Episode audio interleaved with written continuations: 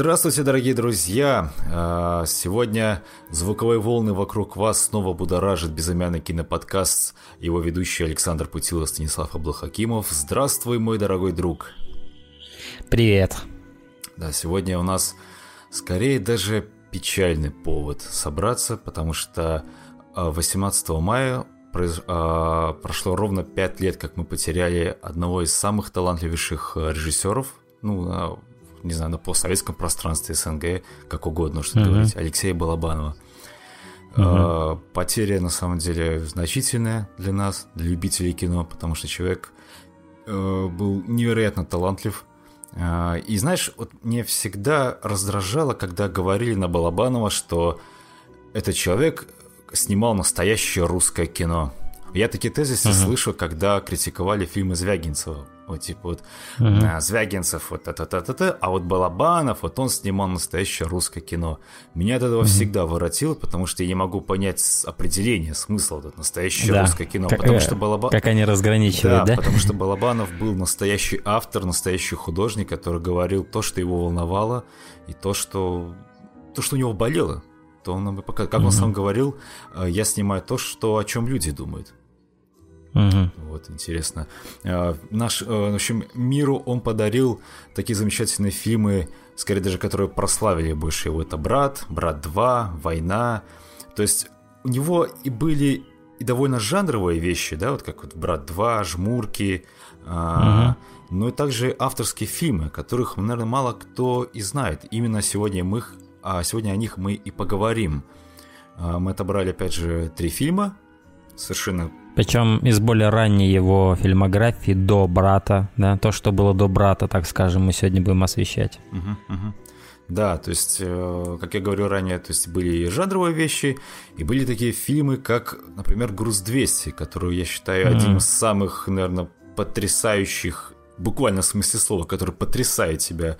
То есть да. тяжелых таких, очень мощных по своей, э, по своей структуре и наполнению, потому что, знаешь, вот Э, что я любил всегда у Балабанова, он всегда умел ставить сцену так, что тебе аж вот вот воздух в этой сцене как будто вот на, э, заряжен чем-то, понимаешь, тебе дышать тяжело, uh-huh. когда ты смотришь. Ну вот uh-huh. э, груз 200 это просто апогей. Это апофеоз, да. апода. Uh-huh. Апогей этого да, да, умения, потому что, ну, вспомни хотя бы сцену, которая называется «Жених приехал». Я не буду uh-huh. говорить, э, что там происходит, но кто смотрел, тот знает, потому что это Привезли, да. Да, это невероятно.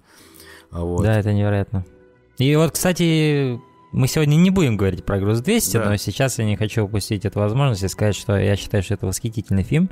А, очень многие его критиковали, ругали. Я помню на у Познера, ой, не у Познера, господи. Гордона. А, у Гордона там они собирались люди, и все практически там ругали. Там, причем Балабанов прям там, по-моему, с ними сидел вместе. А, но он всю дорогу молчал. По-моему, он пару раз у Гордона появлялся, и оба раза он молчал вообще ничего не говорил, просто слушал. Мне, так, понрав... с, мне понравился, как он с каменным да, лицом. Мне понравилось, как он себя вел, потому что он так, знаешь, ухмылялся все время, так смотрит на все эти uh-huh. мнения. Но э, были и защитники у фильма. Я, кстати, вот пересмотрел да. недавно этот, этот выпуск э, этой передачи, э, uh-huh. и даже автор белорусского вокзала, он сказал замечательную вещь. Он сказал, что э, мы все так боялись вот снять это кино, вот такое uh-huh. кино, а ты смог. Ты единственный, uh-huh. кто смог снять этот фильм. Да, почему мне нравится вот «Груз 200», это потому что это действительно уникальный фильм в том плане, что все, что мы встречаем из... Особенно то, что было снято в советские времена, да, оно романтизирует эту реальность. И нам сейчас, детям начала 90-х, да, э, по сути, это как своеобразное промывание мозгов, потому что мы там не были, и на основе этого мы формируем представление, да, как хорошо было в те времена, вот как люди там, да, дружно жили, работали, все всех замечательно было, но это все идеализированные фильмы, которые а, такими, таковыми становились из-за цензуры, да, проходили вот а, определенную коррекцию, корректировку, и люди вроде, например, Андрея Тарковского, они, в принципе, изгонялись из страны, да, потому что они не хотели под эту дудку танцевать. А, и вот этот фильм «Груз-200» — это такой уникальный фильм, э, мне сейчас не приходит в голову другой фильм от русского режиссера, который показывал бы Советский Союз совершенно обратной стороны, со стороны настоящего ужаса, который там а, происходил так же, как он происходит и сейчас. То есть это такая вот для меня это такое развеивание мифа, э, Советского Союза в кинематографической плоскости. Это вот «Груз-200». Э, и многие говорят, что там Балабанов просто перестарался, да, с этим, и пошел во все тяжкие, снял такое, что чего не может быть и так далее. Но Балабанов сам говорит, что он все эти истории слышал, он знает людей, которые попадали в подобные истории, да, и знает, и, и он, он говорил, что в этом фильме нет ничего, ни, ни секунды лжи. Э, и от этого еще более страшно. Это как раз один из тех фильмов ужасов, которые, вот как Лили навсегда, э, хуже реальности ничего быть не может. Никакая выдумка, никакой Фредди Крюгер и Джейсон Вуркис не смогут тебя напугать сильнее, чем э, вот этот мент из «Груз-200», который там, что он там творил. Я хочу еще упомянуть одну штуку такую. Вот меня очень сильно раздражало, вот когда я пересматривал эту передачу, раздражала одна вещь, когда люди актеры, какие-то там режиссеры, которые сидели, ну, скажем так, как, как критики, да, фильм. Там все время же делится, один диванчик сидит, как бы, люди, которые, которым не понравилось кино, напротив них людям, которым понравилось кино, да, то есть такая противоборствующая mm-hmm. сторона идет. И людям, которые не понравились, они начинают говорить такие вещи страшные, что искусство должно то-то, фильм должен окрылить меня, чтоб я аж улетел, оно должно... Дорогие друзья, искусство вам ничего не должно и никогда не должно да. не будет, иначе оно перестанет быть таковым, потому что оно перестанет да. быть свободным. Искусство должно да. быть свободным, иначе, иначе получается пропаганда очередная. А, кое, кое пытались получить э, все эти вот советские лидеры, снимаем то-то, то-то, то-то, да. Или действительно начинает получаться продукт. продукт То есть вот, например, да Например, вот фильмы Marvel — это продукт. Они нацелены на определенные моменты в человеческой психологии, которые они стимулируют, и из-за этого на них идут, да, то бишь это юмор, экшен крутой, да, чтобы вау-вау-вау-вау посмотреть, как бы вот я насытиться вот этим предсказуемым элементом, в, который, которым, в который тыкает этот фильм, да, и чем лучше он тыкает, тем больше он собирает денег. Это продукт. У меня с этим нет никаких проблем. Но искусство для меня, оно, оно вообще в разрыв с этим, с этой парадигмой идет, на самом деле. И поэтому я не считаю э, блокбастером блокбастеры искусством, это продукты действительно. А, такие фильмы, как делает Алексей Балабанов, там, да, или тот же Ларс фон Триер, Андрей Тарковский, там, Николас Виндегрефен, да, а, э, э, это, это нечто, что исходит из сердца, из души, из мира ощущения, и оно априори не может что, к чему-то конформизм какой-то в нем не может быть заложен, к чему-то стремление при, присвоиться или проанализировать, или э, под что-то подмяться, да, оно изначально должно быть абсолютно свободным в своей экспрессии, экспрессии, и никак иначе не может быть в данном случае. Это и есть искусство. Вот. Да. Ну, это все-таки еще похвала самому Балабану, что он был всегда разный. То есть он снимал разное кино, да, mm-hmm. у него были да. комедии, жмурки. Но и... у него всегда есть общие элементы во всех фильмах. Вот, э... Определенно, как свойственно любому можно автору. Всегда, да. всегда, всегда можно узнать, что это фильм Балабанова на самом деле, вот любой его фильм, если посмотреть. Хотя вот я скажу, что Морфи я бы не обязательно узнал бы после просмотра, что это Балабанов, честно сказать. Mm-hmm. Я не очень много увидел того, что я ассоциирую с Балабановым в этом фильме, и мы о нем сегодня поговорим. А, но вот, а, например, про уродов и людей — это вот супер балабановский фильм. Угу. Это... Кстати, он вышел после «Брата», я что-то неправильно, да. «Брат»-то ведь аж в 97-м году вышел, черт побери. А, про уродов и людей как раз в следующем году вышел, и да, он ощущается как балабановский фильм. Ну, я думаю, мы можем приступить уже, да? Да, да. То есть э, только я могу последний у тебя спросить, а какой у тебя, у тебя вот, например, любимый балабановский фильм? Ух ты, это, Если это, таковой это, есть. Это удар под я понимаю, это сложно. Ну вот ты какие смотрел до этого подкаста? То есть я, я подозреваю, ты смотрел «Брат», «Брат 2», «Война», ну, ты конечно. смотрел, скорее всего, да? Знаешь, я, наверное, останусь, скажем так, выберу классический ответ, наверное, все же это «Брат». Первый. Да, Пожалуй. Это действительно сложный выбор, но, наверное, у меня то же самое. Наверное, у меня то же самое. Возможно, да. это все тянется еще из детства, и с тех времен, когда мы это все смотрели, да, это Дань... угу. Сергей Бодров младший. Но пересматривая его, э, я понял для себя, что, возможно, да, он. Но, открыв для себя сегодня вот три фильма, которые мы будем обсуждать, я вообще теряюсь в выборе, какой из них ну, лучше. Mm-hmm. Вот. Надо сказать еще, что э, маленькая ремарочка такая, что вот к этой пятилетней годовщине а, ухода из жизни мастера а, телекомпания СТВ на своем канале YouTube начал выкладывать э, заново реставрированные версии его фильмов. А, и знаешь, однажды я просто вот мне спонтанная идея пришла пересмотреть брата. Вот что-то мне захотелось. И я включил прямо вот на YouTube фильм Брат, а, ну, на канале вот это вот э, кинокомпании СТВ. Я с ужасом для себя обнаружил, черт возьми, это отреставрировано отлично. Потому что до этого брата mm-hmm. я смотрел, он это было такое, знаешь, немного месиво такое. Вот там еще фильм, ну, он из сепии такой состоит э, по характеру картинки. И раньше это были копии какие-то фиговые, и все это было смешивалось. А тут сейчас столько деталей, я просто сидел и любовался. Вот эти, знаешь, когда там Данила прям достает этот э, револьвер какой-нибудь, смотришь, там всякие крупинки на нем, это все разглядываешь mm-hmm. в эти качестве. Поэтому отдельно был для меня еще отдельное удовольствие для просмотра. Так что рекомендую все-таки знакомиться.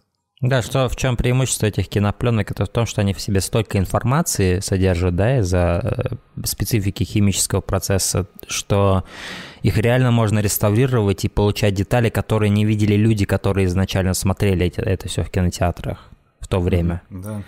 То есть люди в 97 году не видели тех деталей брата, которые вы увидите сегодня. Поэтому, ребят, пересмотрите брата. А, окей, окей.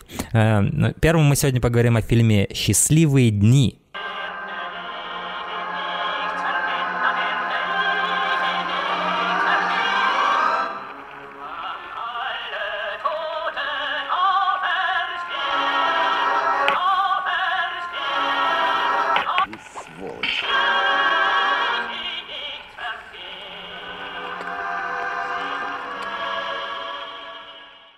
Это фильм 91 -го года. Это дебютная За... работа полнометражная.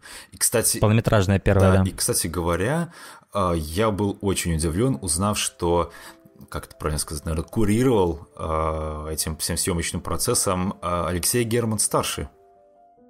Ну, то есть помогал, mm-hmm. как бы был наставником, скажем так. Я думаю, ну, ну знаешь, это, черт учитывая возьми... зрелость режиссера, которую я здесь увидел, да, да. просто виртуозную, я думаю, тут действительно Это, черт возьми, приложил как, руку. Какая удача, что тебя, у тебя наставник сам гений кино, ну, да, один из... Да. Э, поэтому, да. Это... Мирового кино, гений мирового кино, да, не только российского.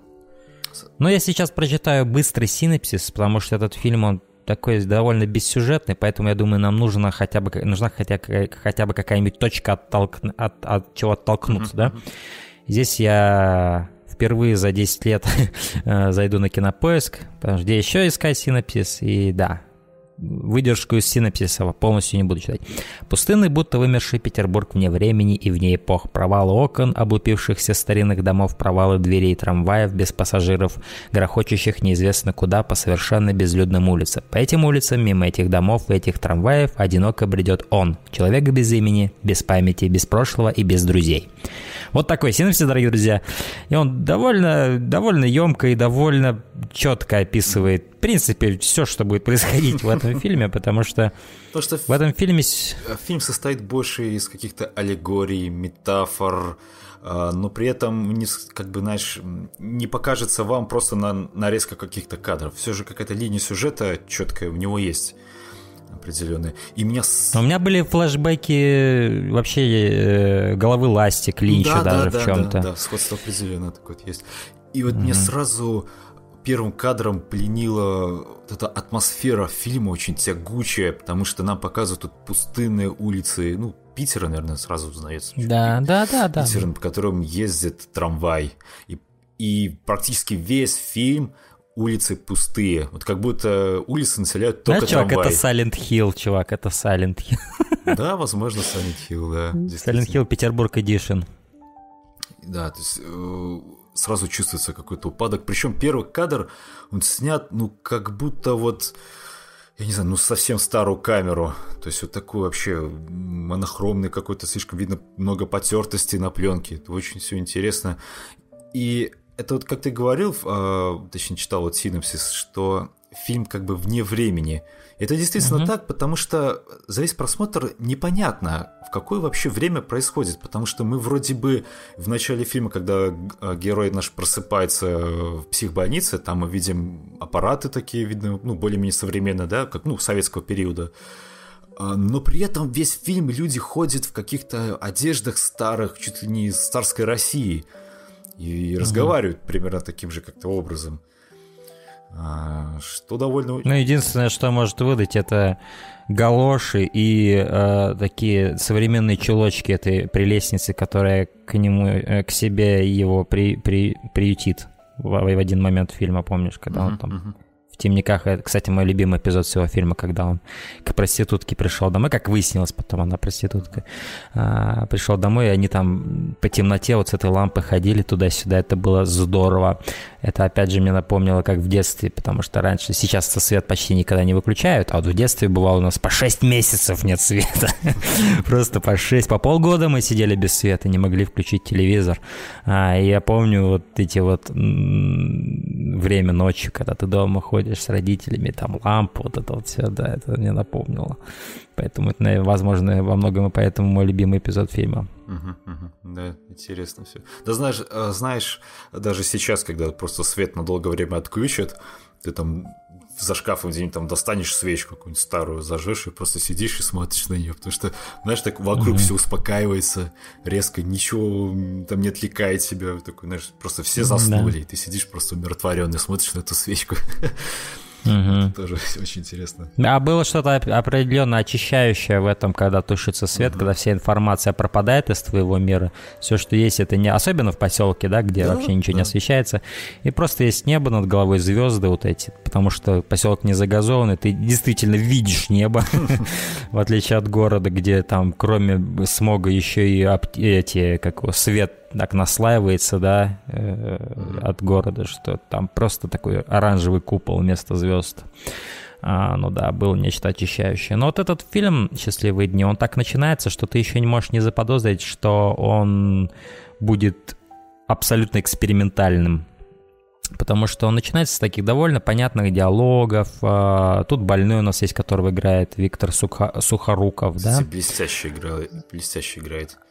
Вот насчет его игры, он блестяще играет, но в самом начале у меня были опасения, когда он только в самом начале они ему развинчивали эту голову, вот эти вот его бинты, да, что-то в его вот мимике, выражении лица, я подумал, о, он еще не дозрел как актер, это же 91 год, наверное, самый ранний Сухоруков, там, который я вижу в своей жизни. Да, там есть я такой... такой подумал, эх, он, наверное, будет не очень хорош. Там есть такой немного манеризм какой-то, вот чувствуется да. с его стороны, но в общем целом это психбольной. Это обманчиво, потому да. что дальше он начинает потрясающе играть в этом фильме. Это действительно прирожденный актер, и я вижу, почему Балабанов его так полюбил, потому что у него уникальное лицо. У него лицо такое, знаешь, как вот Хитман, действительно. У него нет черт, как бы, знаешь, он такой белый, очень бледный актер, лысый, у него волос нет, да? И он, у него такое лицо, как будто он как манекен, да? И как будто все, что угодно можно с ним делать, какого угодно из него персонажа можно сделать. Ну и его голос, естественно, это просто уникальнейший голос, которого нигде ты такого не услышишь больше. Нет ни одного актера с таким голосом. И как он подает диалоги, это восхитительно. Но при этом, Сваруков да, великолепен. Да, и при этом у него мимика довольно пластичная при такой какой-то интересном форме лица, да. Да. И вот, собственно, его выгоняют из этой психбольницы, где он, он оттуда, оттуда, конечно же, не хочет уходить, потому что, ну, его там... Некуда идти. Ну, во-первых, его там кормят, и туалет за ним выносят, прям горшочек ходит под собой, грубо говоря. угу. и... Как в санатории там живет. Да, да. И он опускается ну, точнее, врач ему дает, типа, вот тебе деньги, получи, распишись, иди, куда глаза глядят, угу. здесь не нужен, ищи комнату. И, да. по сути, весь фильм герой и ищет себе комнату, себе пристанище, да. чтобы сбежать ото всех, а, скрыться. И надо сказать, а, фильм снят тоже великолепно. Сергей Стахов это оператор, mm-hmm. и этот творческий тандем с Балабановым будет, наверное, наверное, по-моему, все фильмы снимал с ним. Да, я не знал. По-моему, даже... Ну, большая часть уж определенно.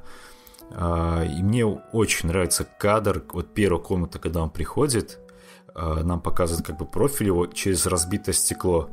Помнишь, там такой момент был очень интересный? Это было, да, где его не пускают, да, там женщина да, выходит да. с таким лицом ошарашенным.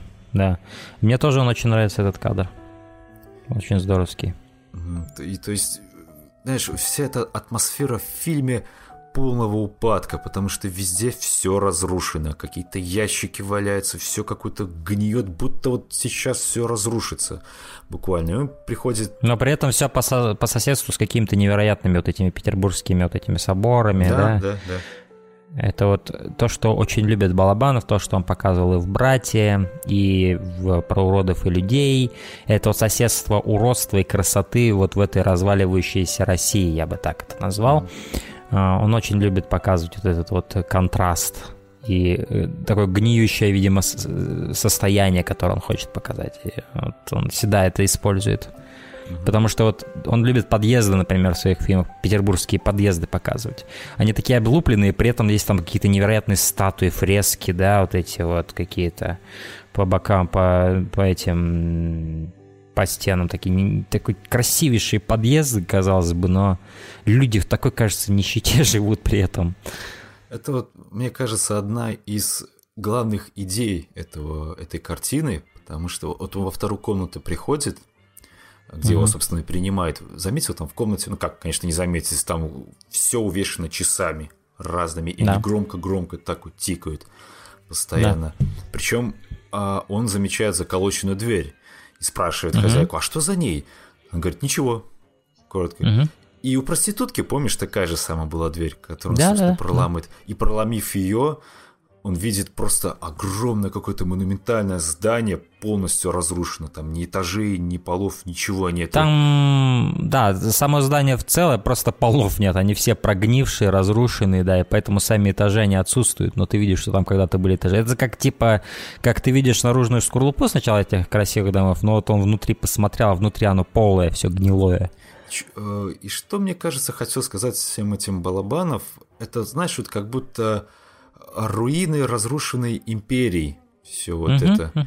Потому да, что да. люди, они перестали быть словно людьми. Они э, заныкались в свои эти вот скромные комнатушки, пристанища, э, сидят, да. ждут, ни черта не делают.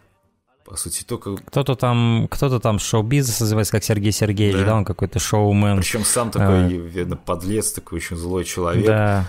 А, угу. И при этом я, кстати, как-то вот про фильм все читал, всякие комментарии читал у людей, и там называли его «Похититель времени». Тут, кстати, очень вот емко сказано про это, потому что, видишь, у него все увешано часами, постоянно что-то с часами mm-hmm. делает, как будто он сам все это и похитил mm-hmm. время. И ты заметил, когда вот проститутка пришла на кладбище, да. ну, в принципе, она не первый раз там а, приходила туда, там, кстати, герой заметил а, надгробие. Да.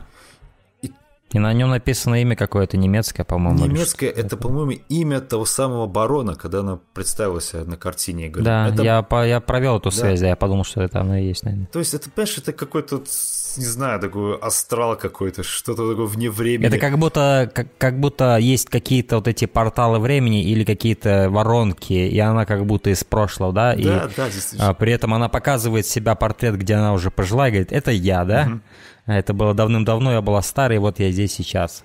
И, кстати, этот сам барон немножко похож был на Сухорукову, честно говоря, вот на портрете, угу. как мне показалось. А, но да, и э, вот этот бомж мне нравится, Ой, он, слепой, он, он очень такой классный. выглядит. Особенно, когда там есть, где он в профиль сидит на своем облупленном кресле, это так здорово было. Это было прямиком, как из фильма действительно «Голова ластик». Да, да, да. Помнишь, там был человек в планете, такой страшный uh-huh, такой человек сидел, а, и непонятно было, что он там делает, ну да, и вот э, здесь тоже вот такое было изображение, как будто из фильма Линча, честно сказать. Ну, кстати, э, э, стоит еще сказать, что герой находит себе временное пристанище, где ему самое спокойно, это кладбище тема кладбища для Балабанова mm-hmm. явно. Ой, в каждом да. фильме, по-моему, у него кладбище. Вот, а, вот в, сразу, точно, сразу брат вспоминается. И в Морфии было, и в Морфии было кладбище, и в «Про уродов и людей» было кладбище, и в «Брате» было кладбище. А, я думаю, в других фильмах тоже у него бывали кладбища. Такое тихое пристанище, где никто не шумит, никто тебя... А мне кажется, ему нравится меланхолия этого места, да? Это ведь такое место упокоения умерших, да? А, и я думаю, просто Балабанов любит это вот. Э, э, э, вот именно снимать кладбище. Каждый, каждый раз он ищет повод сделать это. А помнишь еще, э, когда мы перемещаемся, собственно, в присталище этого слепого, ну, там, бомжа общем, мужика, да, там да, из да. чулана с черного какого-то вылазит его отец и говорит, Мгм. типа, вот в детстве темноты боялся на сына. Я такой думаю, блин, нифига себе. Это такая, блин, мощная на самом деле аллегория какая-то, вот связь. Потому что сын сейчас слепой, он в темноте, но в детстве боялся темноты. И то есть это как-то ну, очень сильно. Причем сам отец сидит в этой полной темноте комнаты, ну, в, э, в темной комнате. Мгм. И вот так вот весь фильм, ты ловишь какие-то вот эти маленькие детали абсолютно, и не больше больше тебя вгоняют в какую-то, не знаю, ну тоже меланхолию, потому что все эти люди, они уже не знают, как жить, наверное, дальше. Вот их счастливые дни как раз-таки, наверное, за этими заколоченными дверями. Правда, они там уже похоронены, Мгм. потому что все нахрен разрушено. Ну, вот главный герой, он ведь и тоже становится для них, для каждого из этих персонажей кем-то, кто им нужен, кого они потеряли или еще что-то такое. Они проецируют на него как да, бы да, кстати, свои желания, называют его Сергей Сергеевич, Боря, там разными именами, и он это все принимает, ему на самом деле наплевать, ему лишь бы комнату дали и все. И мне нравятся его репетативные фразы, которые он там «уйду я от вас», да, когда его кто-нибудь там троллит, «уйду я от вас». Это здорово. А хотите посмотреть на мою теме? Да, постоянно повторяет даже то, что ранее слышал от персонажей. Тоже интересно Мгм. очень. Да-да-да. Он, он, он действительно как такой реагирующий персонаж, нежели персонаж со своей волей. То есть заметь, даже когда проститутка к нему относится по-доброму, он ведет себя немножко нагловато с ней, заметь. А, как только появляется персонаж, который э, на него наезжает, да, он от него отскакивает. И его смер- смелость сразу куда-то девается. Он именно реагирует. Если ему дать волю, возможно, он превратится в самую огромную сволочь на свете, да. Но пока есть люди, которые его шпыняют, он будет вот на этом вот э, как бы таком Мгм.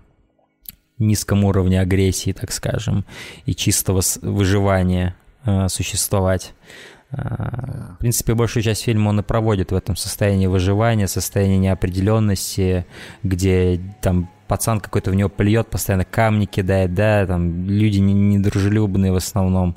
А, И мне очень забавно и больше всего напомнило голову власти как раз, когда эта проститутка типа забеременела, да, хотя и непонятно, был ли у них секс вообще или нет.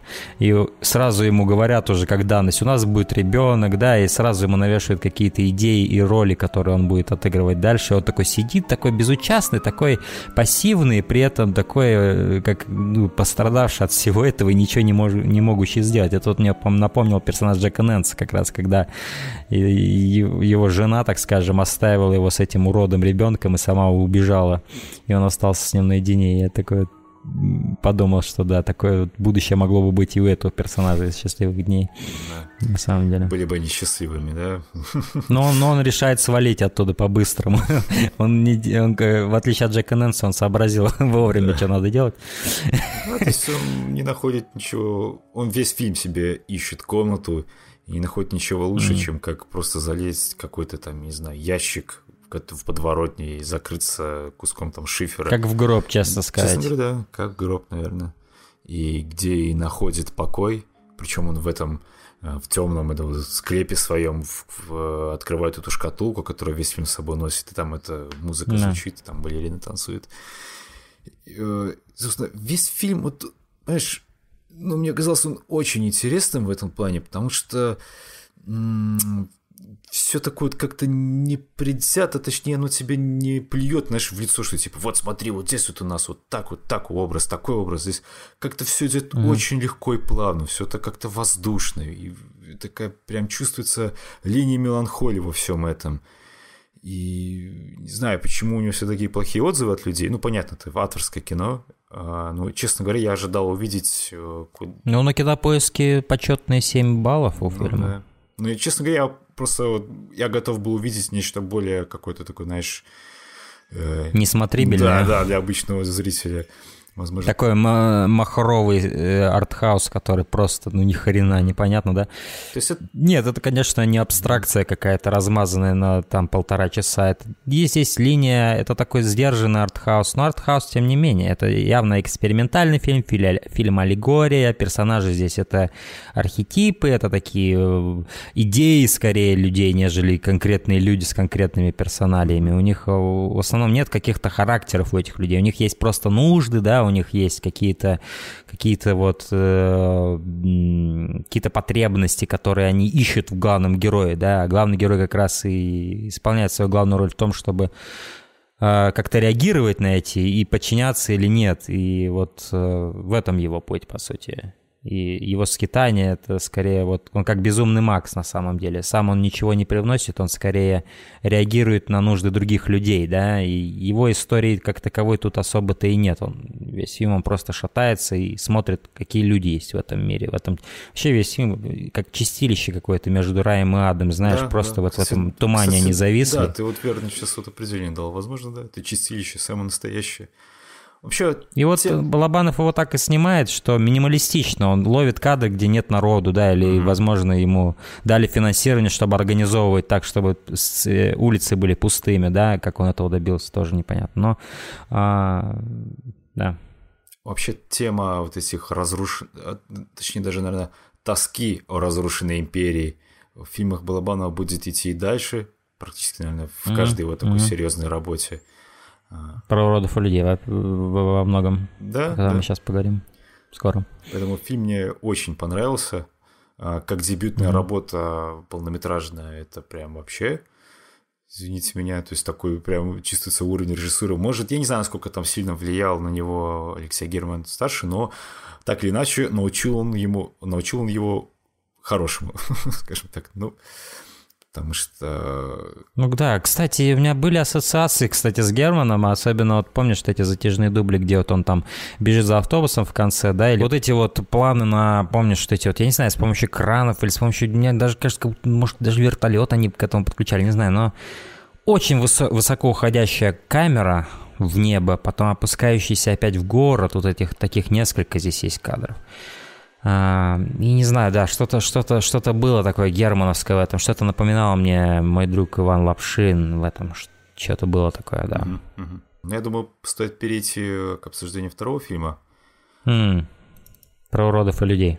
Да.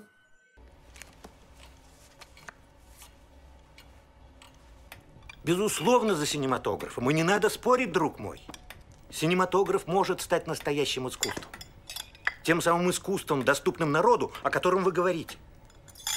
Не живопись, не литература, не фотография, а именно синематограф откроет истину простым людям. Вы же были, вы же видели, какое действие оказывают живые картинки на простых людей. Ага. Так что фотография ваша умрет. Пройдет немного времени, и вы увидите, как все изменится. Мы стоим на пороге чего-то большого, нового. Синематограф только начало. Этот фильм мне гораздо больше понравился. Несмотря на то, что мне «Счастливый не понравился, вот этот фильм, это, это, это работа сильная. Работа очень Уже изобретательная и интересная. В ней вот винтики крутятся интереснее, потому что вот в этом фильме «Счастливые дни» он скорее такой более абстрактный, более аллегоричный, более такой как бы ну, такой мающийся, да, как и главный герой, да, как-то и ни к чему особо не прилепляющийся и скачущий туда-сюда, то вот здесь, здесь есть вот у нас конкретная история, у нас есть здесь конкретные кинематографические техники такие интересные, например, как начинается, да, все с такой ускоренной съемки, как вот в самые старые времена, да, снимал, снимались, вот это вот такая стилизация под это сделана. Да, То есть да. такие приемчики всякие уже тут применяет Балабанов, и, и цветокоррекция, да, опять же, стоит упомянуть, все такое оранжево-коричневое какое-то, да, это вот как, как старая пленка, да, вот когда еще особо она цветная не была, это 40-е, 50-е года, наверное, да, где-то между, под эта стилизация идет и как, как будто вот какое-то есть ощущение старины в этом всем, несмотря на то, что фильм 98 год, ты никогда этого не заподозришь. Если, конечно, ты не знаешь всех этих актеров, да, их возраста, то ты можешь, и, в принципе, подумать, что это гораздо более старый фильм. но он так специально сделан с этими субтитрами, да, вот как в немом кино были, помнишь? Потому что когда вот фильм начался, в нем даже не было звука, да, была только музыка, и вот эти вот субтитры, я подумал, черт возьми, что вести такой был? Я, кстати, тоже об а, ну да, то, то есть много интересного уже здесь делает Балабанов. Он действительно получает фан, он работает уже с жанрами. Да, и тема такая им. очень, э, скажем, веская, это по сути... Она интересная, да, она очень да. Ну, неожиданная, честно Я читал, что он э, со сложностью нашел деньги э, для этого uh-huh. фильма, потому что все ему отказывали, и вроде даже он с братом ездил, ну, с фильмом «Брат» ездил по всяким кинофестивалям международным, пытался там найти деньги, но все равно кое-как собрал себя на родине, чтобы снять кино. Потому что, потому что кино, по сути, о зарождении порнографией. Угу. А, и ты такой думаешь, что? Как? Mm-hmm. ну, причем да. даже в начале самого фильма, когда вот идут титры, а, там, ну, создатели перечисляют, то есть они на фоне, я так понимаю, оригинальных, наверное, фотокарточек, которые делали в старину, вот, знаешь, которые... Кстати говоря, Балабанов увидел их в, в музее каком-то, когда замок э, снимал свой по Францу mm-hmm. Кавке. Он пошел один из таких музеев, где все эти вот фотографии были. У него такой подумал, о, это же интересно, интересный тип любви, как он написал. Вот, попробуем что-нибудь это сделать. А, потому что на всех этих картинах изображено, как кто-то кого-то шлепает по заднице голой какими-то прутьями. Угу. И, видимо, в то время это было очень... Зарождение Садамаза. Да, да, это было очень популярно, тем более, что наша тема такая закрытая, наверное, еще более закрытая, чем в советское время, там, не знаю, тогда представь, да. при царе там, ух. А. Это, знаешь, это было что-то такое, как будто э, такое увлечение, которое люди как будто только начали находить в себе, да? Вот это увлечение вот этим и они еще, наверное, тогда и не понимали, что в этом нет ничего сверх такого, да, да. ужасного. Они, а, наверное, Но... не понимали, почему это так их цепляет. Да, они даже не понимали, почему их это цепляет. Вот они просто знали, же, что это же, интересно. Да, опять же фраза Балабана, да, я снимаю так, как дум... ну, люди думают. Угу. То есть он всегда вот показывает наши самые такие вот, эм, не знаю, низшие какие-то стороны, извращенные, угу. которые мы сами от себя прячем. Но только Балабанов знает, что у тебя на уме. В этом он немножко да. на Ларса фон Триера похож, честно сказать. И вот особенно его поздние фильмы, такие как «Груз 200», они очень напоминают Ларса фон Триера. Это вот, знаешь, заглядывать в глубину тьмы человеческой души, да, и вот пытаться откопать там что-то интересное, что-то, что можно экранизировать. Угу. Экранизация челов... темных уголков человеческой души, вот чем занимался Балабанов, мне кажется, особенно вот в поздней своей карьере. И тем, чем Ларс фон Триер, в принципе, всю жизнь занимался.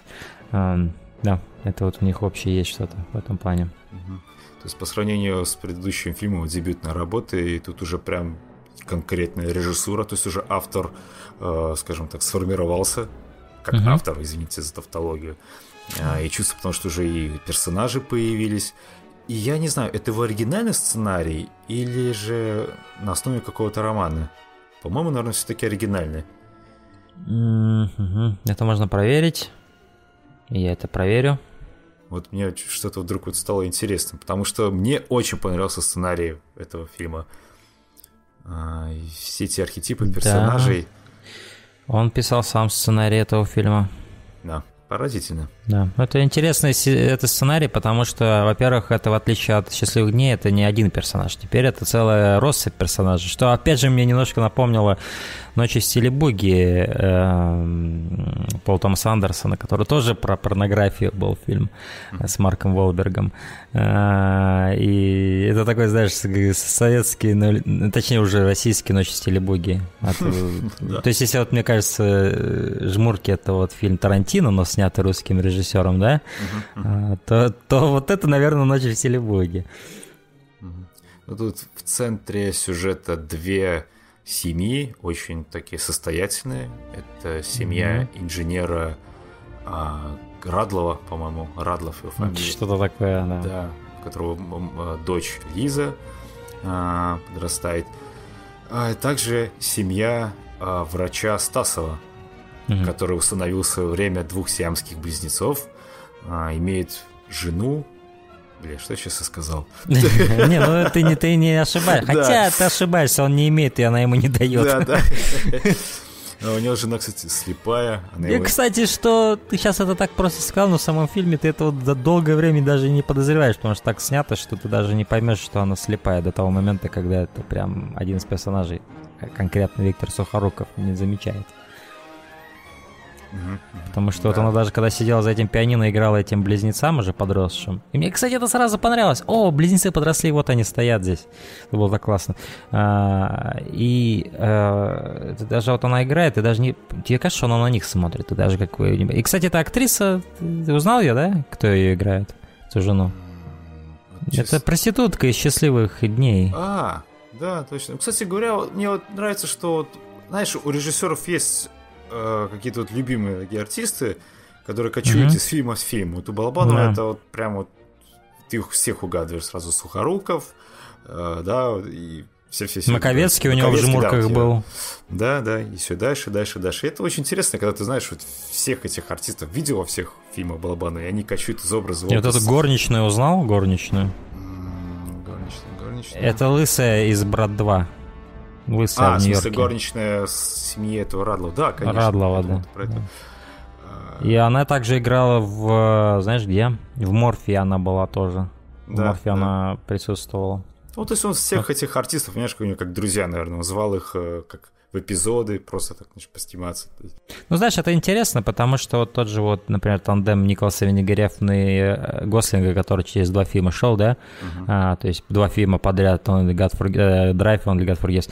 И ты, с одной стороны, ты думаешь, да, блин, классно, они клево сработали. Или как он с Микельсоном снимал, например, да? Да, да с Матсом Микельсоном три пушера и, и еще и э, Блидер, да, то есть вот эти все фильмы, клево, но поэтому, но при этом ты думаешь, э, ну, интересно было посмотреть, как он с другим актером бы это сделал, тоже с одной стороны, поэтому вот когда такое происходит, ты с одной стороны думаешь, да, клево, но с другой стороны ты думаешь, блин, а вот, может, было бы лучше, если бы он в каждом фильме разных актеров сюда подбирал, разные вещи с ними делал. А, но тут нельзя винить человека, потому что, во-первых, создание фильма это нереально стрессовое мероприятие, оно очень тяжелое. И хотя бы такой комфорт ищет режиссер в том, что он уже уверен в этом актере, он знает, как с ним работать, да, mm-hmm. знает, чего от него ожидать, чего он сможет от него добиться, и поэтому в этом плане это, это хоть какой-то комфорт, да, вот в этом э, безумном мероприятии создания фильма. Да, и оно безумно дорогое стоит сказать, mm-hmm. потому что уже если артист поработал с режиссером и вышел фильм, допустим, ну, брат, да, который прогремел. Mm-hmm. Естественно, артист вернулся к Балабанову, и знает, что он гений, черт возьми, хотят с ним mm-hmm. поработать, даже если бесплатно. Mm-hmm. Когда как другой может попросить, а дайте-ка мне, пожалуйста, точнее, дорисуйте мне на чеке еще один ноль, тогда я к вам приду. Mm-hmm. А, вот. Поэтому, ну, выбор наверное, оправдан. Ну вот, говоря об этом, я дико рад, что здесь есть Виктор Сухоруков, потому что он... Здесь он тоже потрясающий. О... Он все время... Возможно, так... это Возможно, это моя любимая его роль вообще, что да, я видел. Потому что он здесь строит улыбку свою эту знаменитую на фильм весь, mm. от которого все просто все переворачивается. Он 90% фильма улыбается. Да, да. До, до, до, до определенного момента. Но эта улыбка нифига не милая, тебе не смешно от этой улыбки, потому что хочется Она очень злодейская, маньячная немного даже. Да, и мне нравятся глаза Маковецкого. Господи, какие они пронзительные. Одни из самых пронзительных, пронзительных глаз, что я видел. Он в этом фильме почти не разговаривает, у него буквально реплики 3-4, наверное, включая «Няня! Няня!» а, Но вот кроме этого он такой невозмутимый, и при этом он убивает двух человек в ходе фильма, и ты понимаешь, что он невозмутимый и тихий, но он может и убить, да, в любой момент прихлопнуть. Ну, вот. Есть какая-то опасность за ним. Да, каждое его появление в кадре, в сцене, вот оно вызывало определенную долю напряжения. Что... Такой тихий ужас, действительно, да? Да, да. И, и вот его глаза, господи, как он смотрит в этом фильме. У него потрясающее лицо вообще в этом фильме, потому что он здесь довольно молодой в этом фильме. И у него такие черты лица еще довольно острые. И вот его глаза, они просто, особенно с этой цветокоррекцией, они просто такие мрачные, темные, в них где зрачок, где что не разберешь, просто такой черные круги вот эти вот внутри белка, да. Просто как будто такой тьма какая-то космоса. непонятно почему, э, непонятно в этой тьме не разберешь мотивацию, потому что действительно не понимаешь, чем дорожит этот человек, чего он боится, да? он просто такой, как Антон Чигур из э, «Старикам тут не место», такой, знаешь, это он ходит просто, и все, ты не знаешь даже. Да, сама смерть. И, собственно, что здесь, черт возьми, творится в этом безобразии? А mm. творится то, что Иоганн, который играет Маковецкий с Виктором Ивановичем, мне нравится, что его весь фильм называют Виктор Иванович, который играет Сухоруков, они занимаются... Мне очень нравится это тоже. Да. А, они занимаются тем, что снимают порнографию себя в подвале а, нелегально. А, да. И все эти карточки продаются, фотокарточки, причем охотно. И угу. даже их покупает. И что самое еще понравилось, что купила Лиза, дочка этого инженера. Да, в фильме как бы показывается, что даже самые светлые персонажи, они тянутся к этой тьме. Вот про уродов и людей, да? А кто угу. здесь урод, а кто человек? А может, угу. между ними равно стоит?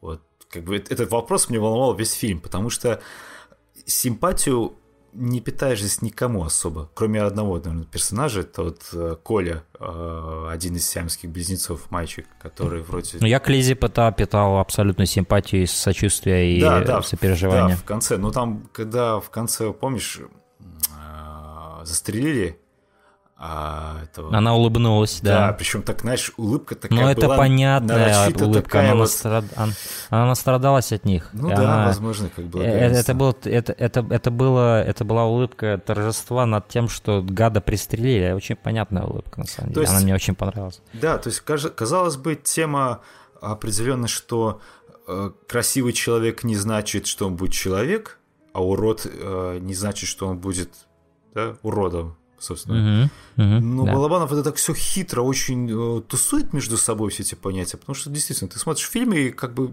между персонажами мечешься, и у них очень интересные связи между собой.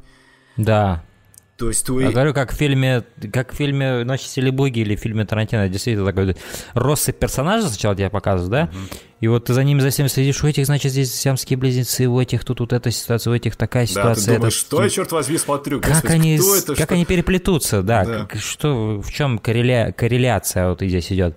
И она наступает, и все они переплетаются, и очень здорово. И Иоганн решает там даже, да, начинается, наверное, все с того, что Иоганн э, решает жениться на этой Лизе. И мне очень нравится сцена, когда он плывет на это вот, не знаю, пароходе да. там маленьком, лодке да, хорошая сцена. по канале как она вот красиво просто, знаешь, С этими цветами, цветами и сзади как... Сухоруков да, такой сидит в этом дыму, такой улыбается. Как будто да. на похоронах каких-то, честно говоря. Угу, угу. Такая атмосфера все это заряжена. Похороны Лизы. Да, кстати говоря. А точнее, похороны ее будущего. А, но вот, э, говоря вообще, вот, вот одна из главных тем, мне кажется, этого фильма — это пороки человеческие пороки. Mm-hmm. А, и вот эти близнецы, они ос- особенно материализуют, знаешь, так, манифеста, манифестацию создают этой темы потому двойственности человечества. Нет, еще потому, что один из них подвержен порокам, а да, другой да. нет. Один трогает за грудь горничную, да, и пьет, когда ему дают пить, и может пить, да, мне, ему это нравится. Мне а очень, второй по, мне очень нет. понравился титр, когда пока, ну, там написали, что там Коля был влюблен в Лизу, а mm-hmm. Толя продолжал безудержно выспиваться. Я такой... Да, по-тихому спиваться. По-тихому спиваться. Думаю, ничего себе, малыш такой уже спивается. Там, кстати, был момент очень классный, еще скажу, э, когда... А, Сухоруков там персонаж принес вино, помнишь, он так налил стакан, причем полный стакан. Да, да. Дает это, ну, нате, ребята. Я чуть-чуть, говорит. Ну, я, я капельку, раз весь стакан убивает. Да, да. Ай, да уж. Да, это, это ты очень хорошо сказал, да, потому что все не подвержены, в принципе, как и любой человек, все подвержены mm-hmm. порокам каким-то. Это да. та, та самая темная, извращенная наша сторона. И э, все эти... И, скорее, мне кажется, даже здесь фильм еще показывает и то, что эта темная сторона, она равносильно светлой, и а, я не уверен, что обязательно выставляет ее чем-то плохим Балабанов на самом деле. Mm-hmm. Мне кажется, у него довольно прогрессивный взгляд в этом фильме, потому что а, он показывает, что скорее чистоплюйство и вот это вот, знаешь, при, при, притворство того, что нет, мне это ничего не нравится, ни за что на свете, оно равносильно, э, ну, оно, оно, оно само по себе зло, это чистоплюйство. Нужно быть как бы э, честным с собой в своих интересах и в своих, в своих вот этих вот желаниях. Он это, и даже вот... Э, Балабанов это прекрасно показал, когда Виктор Иванович впервые приходит в дом э, врача Стасова угу. и раздевает э, жену его слепую. Угу. причем явно... И жена впервые влюбилась, вот, там было вот, написано. Именно, именно. То есть, ну, там не показывают, конечно, как Ей это её нужно, раздевал. потому что было. Потому что этот ее чистоплюй Стасов, вот этот, Да, да, он, он был просто раздражал. скучнейшим человеком на свете. Он даже не мог ее нормально трахнуть, иными словами. А тут приходит Виктор слишком Иванович, говорит, ну-ка раздевайся. Она такая, Да, да. Ей это и нужно было. То есть э, это фильм про, знаешь, про нормальный баланс. Про нормальный баланс. Да. И э, тут у нас, видишь, идет еще и дуализм внедрения, дуализм того, что чем была эта страна, да, где никто не помышлял о таком. И вот есть это агрессивное внедрение порнографии, да, такое вот. И вот это и идет идея столкновения двух миров, да, где вот есть разврат, и где его о нем боятся подумать. Он есть, но о нем как бы не говорят, понимаешь? И вот эти вот близнецы в чем-то отражают эту идею. И сама Лиза, которая после всех этих событий, когда этого уже убили Сухорукова, и когда они сбежали с близнецами, она возвращается в каком-то, видимо, западном городе, я так подозреваю, в Германии, скорее всего, где-нибудь в Берлине, в каком-нибудь злачном районе. Она находит там вот эти вот кабаки какие-то странные, не кабаки, а вот Ну, какие-то публичные- заведения пу- Публичные дома. публичные дома, и она, да, прям на витрине дает себя шлепать, а так же, как это было, когда она была, так скажем, вне воли, где как раз-таки ее эти потаенные желания и раскрылись. И, кстати, это опять мне напоминает нимфоманку Триера в чем-то даже. Где-то вот э, столкновение с чем-то, чего ты не хочешь, но потом понимание, что ты этого на самом деле хочешь. Это вот интересно, прогрессивно. Я даже думаю, вот учитывая вот заскорлузлость вот эту вот до сих пор, которая у нас есть в России, что даже в 98 году это было довольно прогрессивно со стороны Балабанова, да, что на самом деле, наверное, и отразилось в том, что ему было сложно создать этот фильм, в принципе, да. А, Но свои награды он получил за этот фильм, и абсолютно заслуженно. Ну, Кстати, эм, за весь просмотр я ежился, когда называли по фамилии фотографа. Я не буду говорить, какая у него фамилия. Я хотел это упомянуть. Не надо. Пускай это будет маленькая такая знаешь, пасхалка. Кто посмотрит, тот поймет, смеется. Да. Кстати, мне еще нравилось, когда эту няню, которая шлепала всех этих э, девиц, ее все время показывали в каком-то чулане, запирали, короче. Как будто, знаешь, как будто она пылесос какой-то. открывает, она такая спит, такая, а, чего, чего, такая, знаешь. Да, пора шлепать. Э, Она выходит и выполняет свою функцию шлепать. Э, Ну и да, вот уроды люди, вот и понимаешь, что тот Сухороков говорит, а где уроды, да, и вот он ищет их, чтобы из них бизнес сделать, да, в, тайне от Иоганна. Хотя я бы в тайне от Иоганна ничего бы не стал делать. Это человек явно, который может убить любой момент.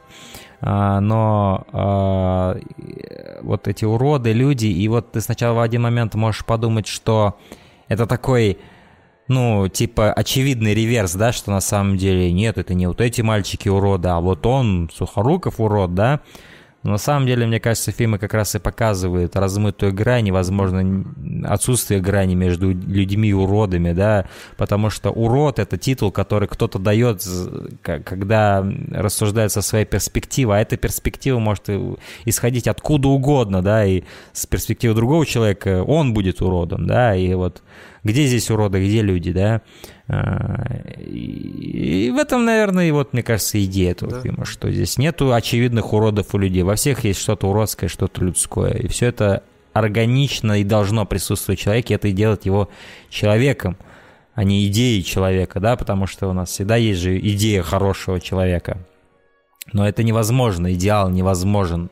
В каждом человеке есть Это- низменные какие-то. Это замечательно, что он не прибегает к критике, а, не Нет, да, да. в черном в черном фоне вообще вот всех этих персонажей. Ведь даже когда умирает эта няня, а, Мгм. Иоганн там просто хватает приступ какой-то, потому что он очень сильно Ну, у него любил. явно, у него, не, у него ментальные какие-то отклонения явно, потому Ну да. что он там посреди ночи кричал «няня», там, э, вроде он такой грозный человек, но по ночам он как мальчик маленький кричал. Но э, вот что еще, мне кажется, э, играет в пользу этой идеи, это то, что сам Иоганн-то в итоге он не злодей, он не выставлен злодеем, потому что в конце он смотрит в кинотеатре то, что когда-то сам снимал, да, вот эту же самую, а, наказание за преступление называется, mm-hmm. да, это миниатюра вот с этим вот шлепанием, где вот эти все джентльмены бородатые, ну не бородатые, там бородатых вроде нет, ну в общем эти джентльмены все сидят и смотрят это, да, понятно с какими целями, возможно, как в каком-нибудь, знаешь, этом фильме Пака Чханука, как он назывался у него последний, это, «Служанка». служанка. Да, да, где они там сидели и смотрели, как служанка читает им всякую порнографическую литературу. Но он-то смотрел на это совсем другими глазами. Ты, посмотри, ты видел, какими глазами он на это смотрел? Он смотрел не глазами разврата, он смотрел глазами, возможно, режиссера, возможно, того, кому, кто, кто видел в этом какое-то, возможно, даже искусство. И потому что, когда он это смотрел, он смотрел это чистыми глазами, когда это даже все снималось, ты заметь. Uh-huh. Выражение, оно такое детское какое-то, такой детский какой-то восторг от этого всего. Но... Что мы что-то новое делаем. Ну, да. А может еще потому, что няня опять в кадре. Может, она его также шлепала в детстве, у него эта психотравма пошла от этого. Короче. Возможно, тут можно много чего прочитать, да. Но его выражение лица, оно было добрым в конце. И в конце сам оно было печальным, потому что то, что он делал, он, он это потерял. И мне, и вот... мне безумно нравится кадр, да, когда да, он да, сходит да, да. на льдину. А, там Нева, наверное, река или какая-нибудь там в Питере, я не, не знаю. Да. Он просто сходит на эту льдину и просто стоит, и, наверное, уплывает. Это реально уплывает. сделано. Никаких композитных. Это реально человек, который пошел на льдину, и он плывет с ней вместе вдаль. Ну, это, кстати, видно, что это не Маковецкий, к сожалению, это видно э, по затылку, по вот Угу. Ну, это не важно. Мне нравится просто, что чувак, чувак там зашел на льдину, и я сама идея нравится, да. идея классная. Я, кстати, не уверен, в чем ее символизм. Я не уверен. А, но это так меня ударило, что это, вау, это круто. Это очень здоровский просто способ завершить фильм, mm вот этот. Да, Чувак на льдине уплывает. Это, кстати, в чем-то похоже и на «Счастливые дни», где он в, в этом гробе-то и уплывает по, я так понял, по, по этой, по какой-то реке.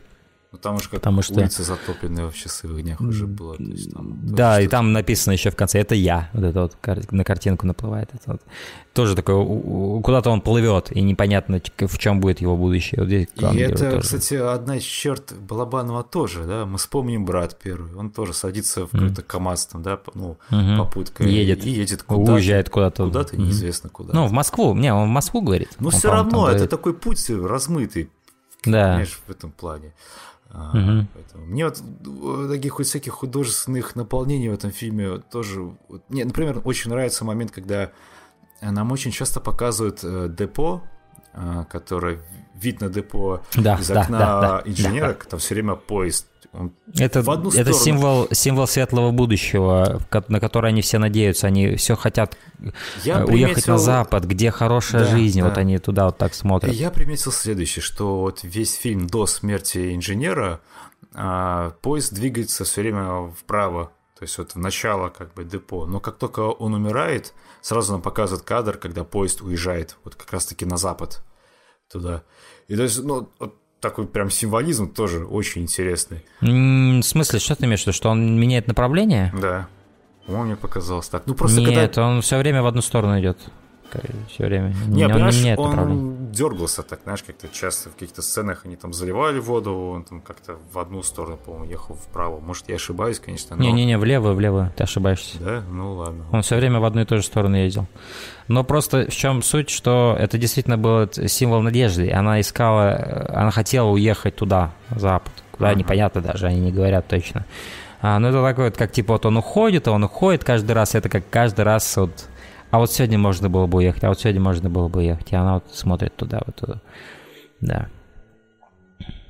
Но вот этот э, фотограф тоже у него интересный персонаж. Он вроде хочет что-то хорошее сделать, но при этом у него не хватает смелости. Да, это вот такой образ человека с, с хорошими намерениями, но слабого, я бы сказал. Почему он в долгах э, перед Яганом? Почему он mm-hmm. это все и делает? Наверное, делает, может, даже бесплатно.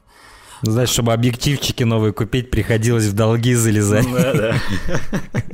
Все ради фотографии. Но в итоге-то он прославленный становится. Там мы видим его на ну, Западе куча фанатов у него. Про родов и людей грань размыта, да? Он все время, весь фильм клялся Лизе, что я спасу тебя, я спасу вас, Лиза, я спасу вот вас, Лиза. кто он здесь, действительно, урод или вроде намерение-то хорошее, но ни хрена не сделал при этом. И нормально припевающий себе живет, даже не знаю, что с ней случилось с этой Лизой. И все эти пленки, скажем так, придал как бы гласности, э, сделал из этого шоу настоящее. Угу. Хотя видно, когда он это все снимал, то есть по приказу. Ему не нравилось. Да, он с отвращением это все делал. Мне, мне вообще понравился его восторг, когда он увидел э, камеру, кинокамеру. Да, такой, да, О, синематограф! Да, да, начинает сразу такой копошиться в ней. Мгм. Вот. Мы бы, наверное, то же самое сделали. Да, да. Я, я, я, я в его этом восторге себя определенно узнал. Да, да. Поэтому э, фильм, конечно, да, был одарен э, наградами на фестивале, признаниями. И вот опять же, денег не дают, э, тема такая очень запретная, ну что вы, ну что вы, ну как так можно, но при этом, когда он Ну, выходит... как можно показывать детей, которых напаивают водкой, ну вы чё? И вот я помню, это еще не самое страшное. Вот самое страшное для меня было, когда в конце э, один... э, Толя, по-моему, да, Толя умирает, а они сиамские близнецы. О, это мрачно было. Это... Ты сразу начинаешь думать, господи, теперь же ему придется отделяться от него, эту операцию надо делать. Да. Это как столько сразу последствий Как и это для него. ну, числе. вообще это просто как-то представить для себя даже страшно, ну я не знаю, Да, сложно. да, да, да, да.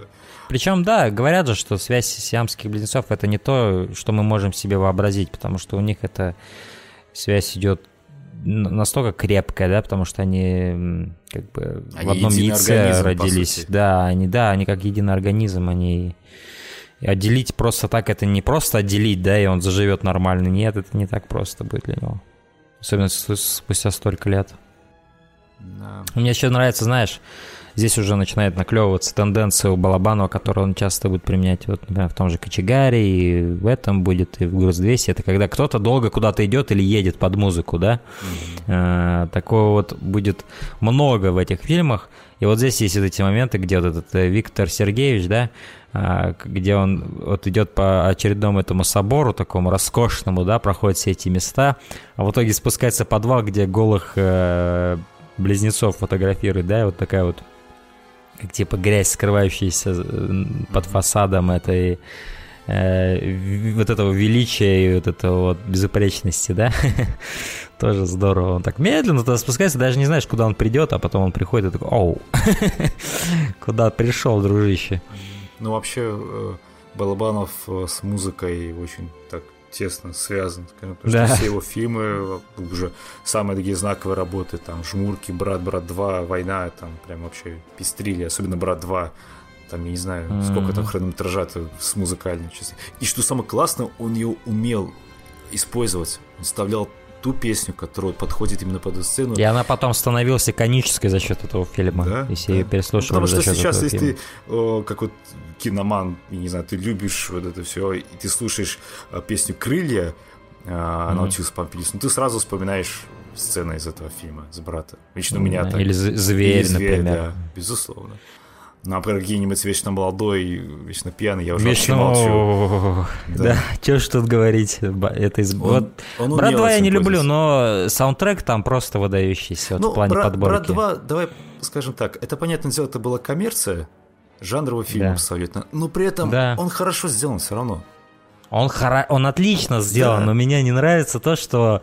Если бы вот он был просто этот фильм, я бы ничего не говорил. Но есть брат один, который настолько лучше, и он совсем про другой, и он совсем другой. И вот этот сиквел настолько контрастирует с первым фильмом. Просто нереальный контрастирует. Хотя кто-то может этого не заметить, потому что все, что они видели в Даниле Бодрове, это вот этот русский человек, который не любит черножопых, он не любит американцев, да, вот все. О, это наш человек. Они вот на таком вот самом уровне плинтуса воспринимают этот фильм. А, и они этот уровень плинтуса увидели и во второй части, где он, несомненно, есть. Он из него только и состоит, на мой взгляд, этот второй фильм. Это идет вот эта вот э, какая-то мастурбация на э, идею образа русского человека, превосходящего а- американскую грязь вот эту, да? Который, мне кажется, очень лицемерной и неправильной вообще идеей, задорновской такой. Задорнов должен был снять «Брат 2», а не Балабанов. Я представляю, а- чтобы было бы, да. Да. Э, Ну ладно, это об этом я могу долго говорить. А, Что я еще хотел сказать, что мне очень нравится внешность Лизы, самой героини. У нее очень интересная внешность, очень красивая девушка, и я не уверен, что я где-то ее еще видел. Я как ценитель красивых, красивых девушек в кино не могу это не отметить. А, Особенно, когда с распущенными волосами, это вообще нечто. Да, очень, И еще я очень должен- невинная внешность такая у нее. И, и еще я должен сказать, что этой актрисе, которая играла вот как раз-таки эту влюбившуюся Виктора Сергеевича. Вот у нее просто вот в фильмах Балабанова нет другого, другой, другого для нее, для, другой для нее участи, кроме как засветить лобок и задницу. Потому что в обоих фильмах это происходит с ней. Балабанов настаивает на этом каждый раз. Нет, ты, ты покажешь все, что можно показать в моем фильме. Ой, я, кстати, вспомнил еще одну деталь очень интересную. А, когда первый раз фотографировали, ну, или шлепали Лизу, как тут уже сказать-то, mm, да. там показывают там Тита, что и так Лиза стала... Э, впервые стала женщиной. Впервые стала женщиной. Но когда она якобы занялась сексом э, с Колей... Хотя мне сложно это представить, но да. Ну, как бы так вот, намек на все это было. Да. Нам титр дают, что она в, второй раз типа стала женщиной. Да. Это вот очень интересно, потому что а, вот эта вот девичья, наверное, нагота, угу. а, как у девушки, это такое, знаешь, какое-то священное и принадлежит только ей и ее как бы возлюбленному мужу, который будет спутником всей жизни. А тут как бы придали все так глазки, причем так дерзко, так пошло извращенно. Ну, вообще, давай что... поговорим, кстати, об этом. Ну давай, договори давай эту мысль. Об этом. Нет, давай нет, поговорим. нет, договори вот свою мысль, и я тебе скажу, о чем я хотел поговорить. О том, что э, вот это, считай, как лишение девственности и было. Она впервые стала женщиной. Ее даже там не насиловали ничего, просто, да, показали всю эту наготову на пленку. Но это так пошло, потому что э, на эти все фотографии неизвестно, чем там будут заниматься другие люди и смотреть, да? То есть, по сути, что-то что у этой девушки уже украли. Да. да ее какое-то священное да. нутро. Но при этом я в этом субтитре еще увидел другой смысл, смысл того, что как бы такой немой вопрос, а где она действительно, в какой момент она действительно стала женщиной, да? Угу. Когда она занялась сексом с тем, кто ей нравится, или когда ее насильно это заставили сделать, ну, показать что-либо, да? А, и, скорее всего, ответ во второй раз она действительно стала женщиной, нежели в первый раз да. Эм, такую разницу да, подходов, э, э, э, разницу причин а, но я хотел еще поговорить об, о моменте, который мы совершенно упустили, но который мне вот как раз напомнил груз 200 и какие-то мрачные сегменты бра... обоих братов. Ну, первый, второй брат для меня вообще как мультик смотрится, честно говоря, он настолько нереалистичный. Просто тут какая-то фантазия идет просто русского человека, да. А вот первый брат действительно такое мрачное, действительно жесткое, жизненное кино во многом. А, пропитанной какой-то реальностью, да, и оно поэтому пугает в, в определенных моментах. А, и вот э, вот в этом фильме «Про родов у людей» ты, ты можешь увидеть момент, где как раз-таки Лиза остается без отца, вот эта горничная, которая на самом деле в теме, да, вот, вот этой всей махинации оказалась, uh-huh, uh-huh. получает наследство, да, до того момента, как Лиза, соответственно, за кого-нибудь выйдет замуж, а, как это в завещании указано, недалеким отцом, которого просто напудрили ему мозги. А, и она, получается, становится заложник ситуации, она в своем доме становится заключенной, да, и ее, по сути, с ней делают, что хотят, да. И это мега страшная ситуация, в которой они все оказываются, включая этих двух близнецов, да. А, и вот эта вот, эта ситуация мне напомнила «Груз 200» с этой вот девушкой, да. которую в заперти держал этот, да, Конечно, да. мент. И вот это страшно, и этот страх, он и чувствовался и в этом, здесь, вот в этом фильме. Это как будто такое предзнаменование «Груза 200» было уже про уродов и людей. Это такая вот страшная ситуация, где ты в своем доме становишься заключенным, и сам дом, и сам город из-за всего этого опыта становится для тебя абсолютно мерзким, и ты не можешь здесь жить. Ты она хочешь этом, отсюда сбежать. Она, да, она об этом часто говорит. Ненавижу, ненавижу этот город. И вот, этот, и вот эта сцена, сцена, где они говорят ночью, да, Лиза и вот этот Коля, или как его там звали? Коля, Коля да. Толя, Коля, то, Толик алкаш, да, он там пьяный валяется. алкаш. Да. И вот она с ним говорит, для меня эта сцена такой показалась красивой, потому что вот они в этом мрачном месте сидят, но есть какая-то вот эта вот чистота их взаимоотношений, чистота их симпатии. Он говорит, он говорит очень важную вещь. Он говорит, что я читал книги у отца, и mm-hmm. говорит, настоящая любовь, она не такая, тебя да, не, да, типа, да. никто не должен шлепать, что показывать. Да, да, да. Он очень по-мальчишески, по-детски обо всем это говорит, но говорит на самом деле правильные вещи. Даже, да. наверное, сам это не подозревая, потому что сам-то он не, не понимает, о чем говорит, он только читал об этом. А, но есть что-то в этом очень красивое, в том, как он это говорит, что я где-то это читал, что так и да, и что так не должно быть, потому что он ничего другого и не видел, ведь у него не было другого сексуального образования. Да? Для него, по сути, это было его первое сексуальное образование. Э, видеть, как женщины раздеваются, их шлепают и снимают, куча людей на них глазеет, да, то есть... Угу. это для него было сексуальное образование, но он это сомневается, что это так должно быть, потому что у него есть другое еще знание из его более ранних лет, да, и вот он как будто пытается в этом мире мрака, да, найти свет и пробиться к нему и говорить, что нет, мы можем по-другому. И когда она на него смотрит, она все это понимает, но при этом она понимает, что это человек с такой искренней симпатией к ней, человек, который действительно в хорошего человека вырастет. А, но что интересно, он, как знаешь, такой, получается, собирательный образ хорошего русского мужика, но с пороком к питью, да, к буханию. И вот есть у него вот эта половина вот этого алкаша, которая вот просто невменяемая, а есть половина э, вот этого любящего uh-huh. мужчины, да? Ну, это очень интересная мысль, да, да. Интересно. Да.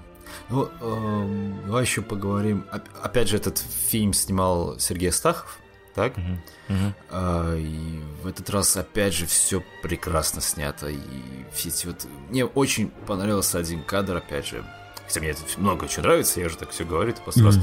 А, когда случился приступ у Иоганна, и мы видим вот комната, мы видим, как Лиза смотрит как бы вот в ту сторону, где лежит Иоганн, но мы видим также отражение справа по кадру внизу. Ты не заметил, там такой типа шкаф стоит, у него внизу зеркало. Да, да, да, да, да. И, да. и мы видим отражение. Это, блин, это так классно поставлен кадр был. То есть мы видим сразу как бы две перспективы, наверное, да? Перспектива взгляда Лизы и перспектива, что происходит там, куда она смотрит. И это да. не, не перещая камеру. Очень здорово. И потом, как у ноги извиваются у этого Иоганна, тоже просто показывают ноги при приступе. Угу. Вот, во всем этим. И вот во всех этих моментах... А, класс. Просто такое чувствуется, такой, знаешь, мощная рука художника, который это все вот полотно создавал. А, поэтому вот, мое итоговое мнение об этом фильме – это восхитительная работа. И я слышал из uh, всяких интервью, uh, что это любимая работа у самого Балабанова была. Mm. Он очень любил этот фильм. Ну, можно, я вижу почему. Я, честно говоря, тоже да. не уверен, где я его градирую, но явно в самых высших. Ну, я не знаю, э, самый любимый там любимый. Ну, я думаю, он ей гордился, мне так кажется. Есть что... чем гордиться, определенно. Да. Я думаю, здесь хороший на, нащупал баланс а, между аллегорией, да, и все-таки таким детальным, действительно проработанным сценарием, угу, который угу. вот не полагается на абстрактность, а действительно создает интересные образы и оперирует ими очень умело и интересно. Лишний раз заказывает, что на самом деле он гений был в своем роде. А, чего уж тут говорить. А, и, и очень так немного печально, что он, я не знаю, насколько он известен во всем мире, да, допустим, как вот Звягинцев. Вот я, Звягинцев, если я не ошибаюсь, его, его лицо даже не было в этом, на Оскаре, когда вот перечисляли этих, ну, вот в этом монтаже ушедших. А, угу. Ну, они Это... чаще, чаще всего только западных, наверное, перечисляют. Ну, нет, они разных перечисляют, но вот то, что там Балабанова не было, это как-то... Ну, это показывает скорее их неосведомленность и их э, скудоумие, нежели там что-либо другое. Потому что э, Балабанов был выдающийся режиссер, определенно один из лучших в истории российского и советского кино. И... И все. Да, Теперь мы будем да. говорить о... Будем говорить о фильме «Морфий». Сейчас психиатрическая клиника – это самое спокойное место. Да. И потом, здесь потише, чем в Москве. Некоторые хотят революционной бури, как говорится. А у нас здесь меланхолия. Провинция, одним словом. О, здравствуйте, здравствуйте, коллега. Что, опять э, в аптеку? Нет, теперь к вам.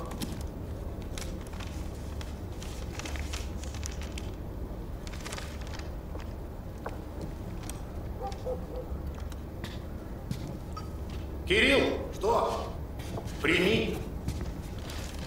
Это более, э, более поздний фильм э, Балабанова, который вышел в каком там 2000... 2008 2008 году. По сути, уже одни из последних его работ. А, фильм... основан... Я хочу просто замерить, что он по сценарию Сергея Бодрова-младшего. Да, да, да. Это, кстати, очень важно. Это Я... интересный момент, потому что они были очень близкими друзьями. Угу, Ой, творческий тандем это просто, это, наверное, одно из лучших, что случилось вообще э, э, с постсоветским кино. Да и, в принципе, э, русском каком-то на, на СНГ, да? Ну, я говорю, Балабанов и Бодров это как, опять же, Рефан и Гослинг. Великолепный союз. Да. И Морфий основан на рассказах Булгакова, угу. Там вошли и морфии, и записки молодого врача, как я понял. Я, к сожалению, не читал их до сих пор, но очень хочу как-нибудь добраться. Но я помню, в университете, когда учился, мы сидели на какой-то скучной лекции, лекции и мой э, там, друг сидел и читал э, записки молодого врача. И мне пару раз там дал почитать некоторые абзацы отрывки. Я был очень сильно впечатлен, потому что насколько там все вот подробно было вписан в какой-то анатомический ужас, а, то, что там происходило. И в этом фильме Балабанов подхватил вот все это, и, о боже, хвала художникам и гримерам, здесь все показано натуралистично, все эти операции и так далее. А, и, собственно, сам фильм повествует о молодом враче, который Приезжает в какой-то. Запердельнинск, куда никто не хочет приезжать. Запердельнинск. Да, действительно, Запердельнинск. Ну, знаешь, после университета отработка у человека. То есть, да, да. Э, приехал, его встречает там фельдшер, который играет э, Панин. Панин. Я был очень рад его видеть. Кстати, тоже очень большая потеря для русского кинематографа. Я очень люблю этого артиста. У него все время такая, правда, манера игры была практически одна во многих работах, но все равно да. у него была харизма очень такая вот, ах. Он в этом плане, как знаешь, кто? Как Кристофер Уокен, да, у него тоже очень специфическая такая подача, которая во всех фильмах, она, но она, не может от нее. Но она не да, она, не, она неповторима при этом. Да. Ну, собственно, и нашему герою показывают вот все это место, где он будет жить. Не, мне нравится локация. Вот мне нравится локация а, все это по место. По поводу локации, вот я хотел попозже сказать, ну ладно, скажу сейчас. Были э, моменты, когда начались уже у героя, ну, вот его непосредственно будние дни, работа, операция, mm-hmm. да, когда он не знал, что делать, он быстро говорю, ну там, типа, я пойду покурю быстренько. Сам бежал быстрее в, к себе там домой, чтобы быстро почитать книжку, как там вообще то, что делать, ну, вспомнить, да, да, да, да, да. Мне нравилось, что вот эти его э, здания, вот больница, его дом, а вокруг пустота. И когда ночью даже происходило э, время действия, то есть э, все вообще пелена черная, ничего не видно. И вот они как будто, блин, вот, знаешь, два каких-то здания просто вот в каком-то незыблемом мире пустоты. Да. И оттуда привозят откуда-то больных и так далее. Мне Из тьмы очень... откуда-то. Да, да, мне это очень нравилось всегда. И, кстати, надо отметить, что все зимой было снято, что титанический труд это дико mm-hmm. сложно снимать зимой. Никто поэтому... Вы подумайте, что мало фильмов, которые снимают зимой. Я в детстве всегда думал, почему так мало фильмов, которые снимают зимой? Мне так нравится, когда в фильме есть зима, мне нравится снег, мне нравится, когда это есть в фильме. И таких фильмов гораздо меньше, чем фильмы, которые сняты летом или осенью, да? А, потому что это просто очень-очень сложно. Да, так говоришь, этот... это производственный ад. Давай вспомним, да. сколько снимали «Выжившие», который весь угу. фильм зимой происходит тоже. Ну, там, а, потому там что... Да, потому что, ну, блин, техника не выдержит мороз, люди мерзнут, а тут, наверное, еще такая Сибирь Заболевают, ты представь, ты бесценный какой-нибудь сотрудник заболеет, да, как чем его заменить, кем, это опять расходы, траты. Да, да. Такое. А, мне понравился момент, когда нашему врачу привозят э, точнее, вызывает на первую самую эту, как бы, больного его, там мужик какой-то задыхается да. по полу, короче, валяется. Да, он да. явно видно, язык проглотил, у него очень пена изо рта. И он практически тут же умирает. Uh-huh. Ну, что как бы потрясение для только что приехавшего врача. Вот только приехал у людей, людям помогать, люди лечить, тут сразу пациент умирает. Uh-huh. Не, мне понравилось, как у него пена идет изо рта, и он начинает ему еще искусственное дыхание делать. Вот да, да. Гадкий да. рот, прям мне самому противно стало. Ну, мне кажется, тут сразу, наверное, была какая-то врачебная ошибка. Ну, там же наверняка у него язык провалился туда. То есть, ну, достать, а он искусственное дыхание делает. А по сути, кислород-то никуда не шел. Вот. И мне еще нравится, когда они вот э, сидят курят с фельдшером. А, и мужик этот просто перевернутый, знаешь, мертвый Да, лежит так на Трупачева, боку. уже почерневший немножко, да. Да, на боку так лежит, короче. и так не Прилег вся- такой поспать, отдохнуть. Мне понравилось, когда вот он вот, э, при- приезжает э, туда, его знакомят со всей этой обстановкой, этот его кабинет показывают, где раньше какой-то продвинутый немецкий да, доктор работал, которого там куча книг, лекарств, да, там пластинок всяких музыкальных. А вот эта вся обстановка, знакомство с географией, это хорошо, это я всегда поощряю и э, всегда, ну, точнее не поощряю, но ценю.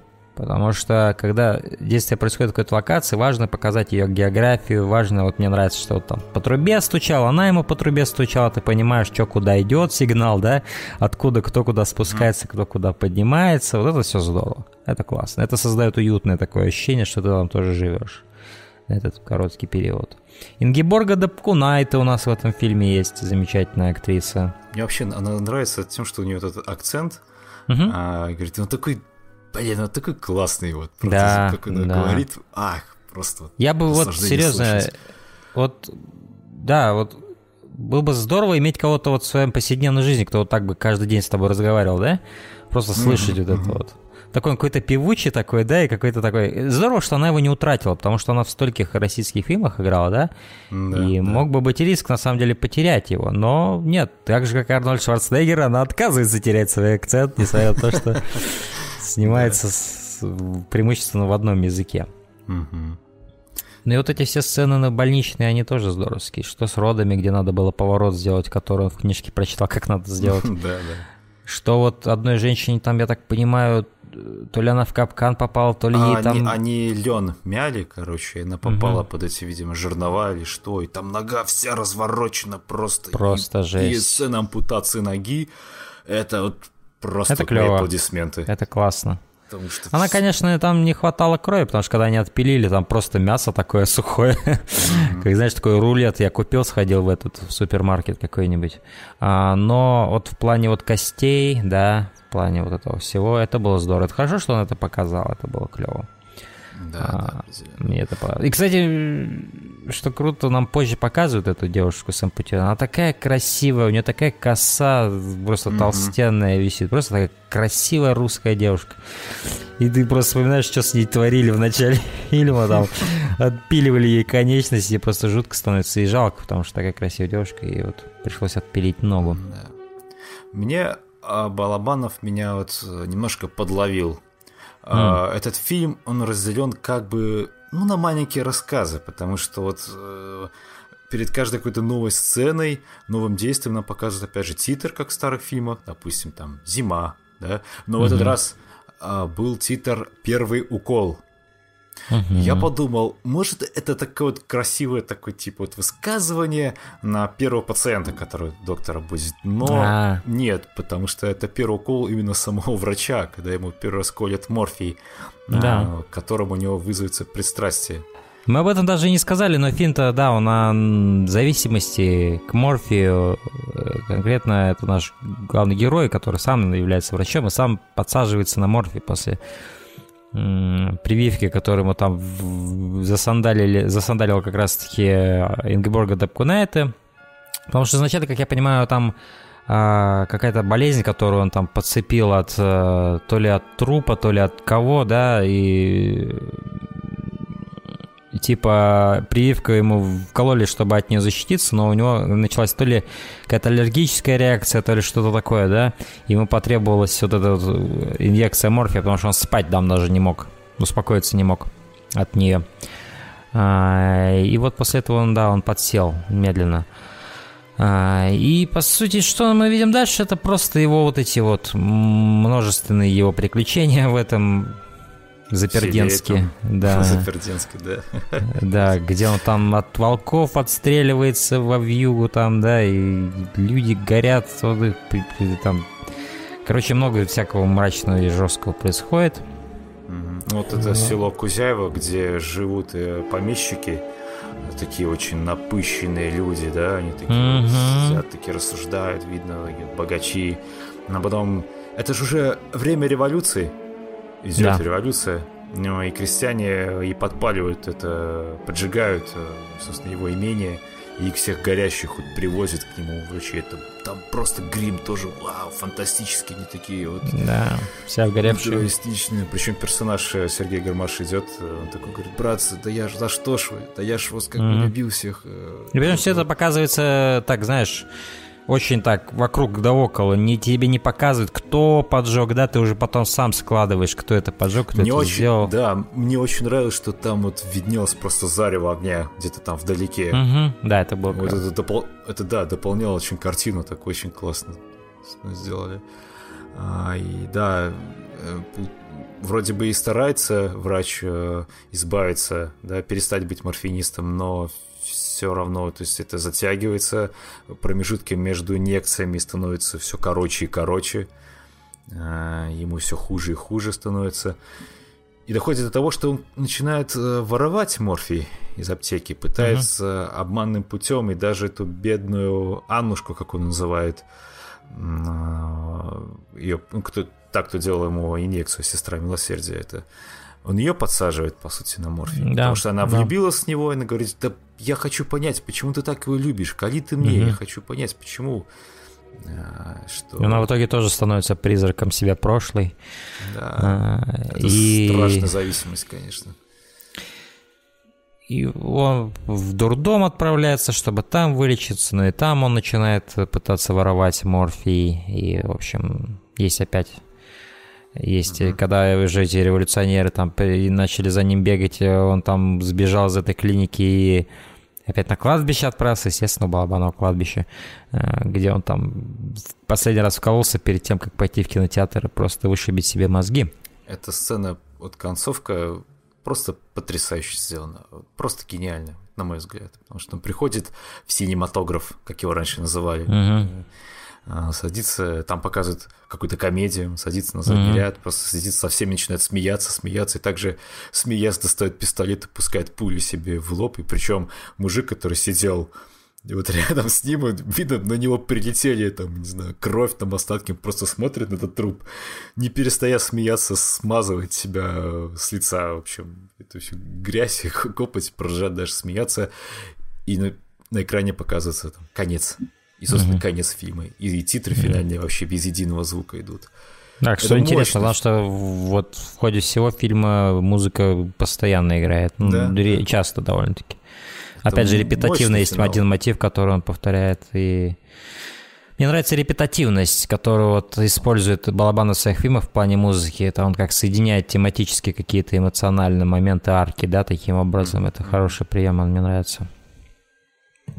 Ну и отсутствие музыки в, конце тоже много говорит о, о, о трагичности героя. Но из этих трех фильмов он мне меньше всего понравился, Морфий. Честно говоря, это, это как просто спираль вниз такая, да, и мало чего интересного, любопытного для себя я обнаружил во время того, как я катился вместе с героем вниз. То есть были интересные моменты с этими вот практическими эффектами, где людей пилили, горлы там скрывали и все такое, это было прикольно. А, но сама, сама, сама динамика главного героя, она не показалась мне такой уж интересной. То есть мне понравилось, как он отыгрывал зависимость, как он трясся, там, болевал, это все реалистично хорошо было, да, это клево, и вот эти вот черные, почерневшие, чернеющие прогрессивно глаза, нездоровый вид, это все клево было передано. В какой-то момент он начал напоминать персонажа фильма Тима Бертона, честно говоря. Ну в еще своих круглых. Да, он как реально был похож на какого-нибудь действительно этого э, Лавкрафта, честно говоря, внешне. А, но так или вот... иначе, все равно здесь есть вот балабановские, скажем так, сцены. Вот чисто такие заряженные, мощные. Например, мне очень понравилась сцена в конце, когда он уже а, в церковь приходит и там укалывается. Причем еще священник так подходит на него, что, конечно, руки наложит, типа так, все, сын, смирись там, и пошел, знаешь, как будто вообще... Не-не-не, он на него какую-то хрень положил, ну, да, перекрестил да, да, его, да. по-моему, свой вот этот вот, свой рукав или что-то там, что-то у него там навешено было на нем. Ну, просто, ты же... Вот, Балабанов часто с этими церквями и с этим вот священной да. этой темой оперирует, а здесь он... Ты вот смотрел. «Я тоже хочу»? Да, конечно. Последний фильм, там тоже вот церкви были вот эти в конце. Угу, да. Мне еще очень понравилась сцена, когда приехала вот эта как ее там, баронесса или как это сказать, Мгм. дочка вот этого помещика, на осмотр, как, ну, как гинекологию, типа, она такой Мгм. садится, в общем, на этот э, стул, собственно, ноги такой раздвинув, Мгм. еще так изящно э, покуривая. Доктор Чуть ли не с приглашением таким. Да, да, доктор Чат там копошится. Это, блин, так стильно было поставлено. Мне очень так приглянулось.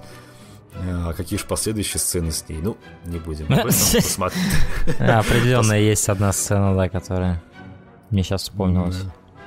Для меня самая фановая сцена была, когда они ехали, отстреливались от волка Да, да, да. по этой вьюге. Просто, знаешь, это было настолько абсурдно, когда он начал пистолетом отстреливаться на ходу. Такое безумие было.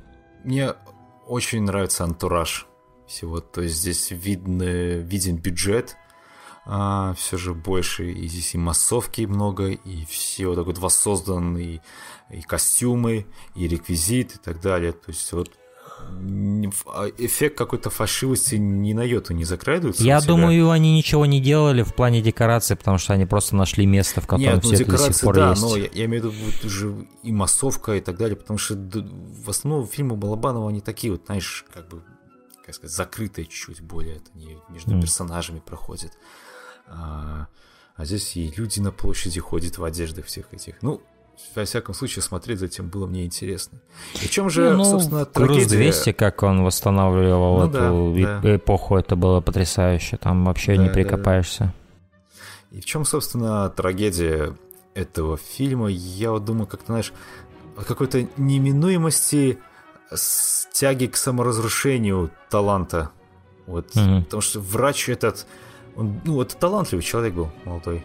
Вот посмотри, Мгм. вот он даже толком, наверное, ничего не умел делать, но почитав там, быстренько повторив, что-то вспомнив, у него и получилось и плод провернуть, и ампутацию качественно сделать. То есть он Мгм. реально людям помогал. Но вот эти все гении, таланты, они склонны, наверное, к каким-то порокам, Мгм. тя- тянущий тебя в пучину саморазрушения, какой Мгм. был вот этот Морфий.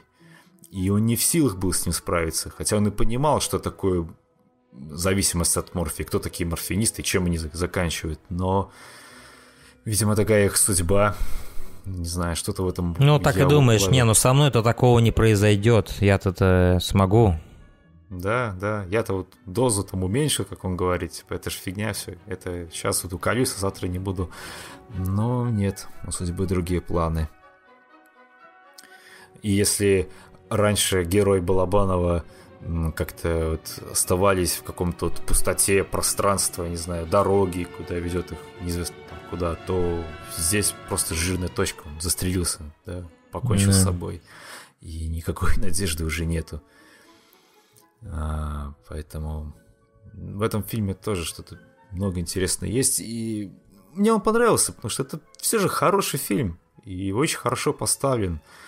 А, понятно, что он явно как бы, ну, слабее про уродов и людей, даже счастливых дней, но вместе с тем, да и сравнивать их как-то, не знаю. Я ну, могу сравнивать их только на базе того, как они мне понравились, потому что они все три фильма довольно разные.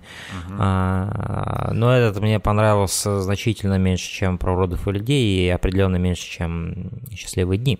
Но это не отменяет того, что фильм неплохой. Мы не говорим, Он неплохой, это- нет, нет, да. ни в коем случае. Ни в коем случае неплохой.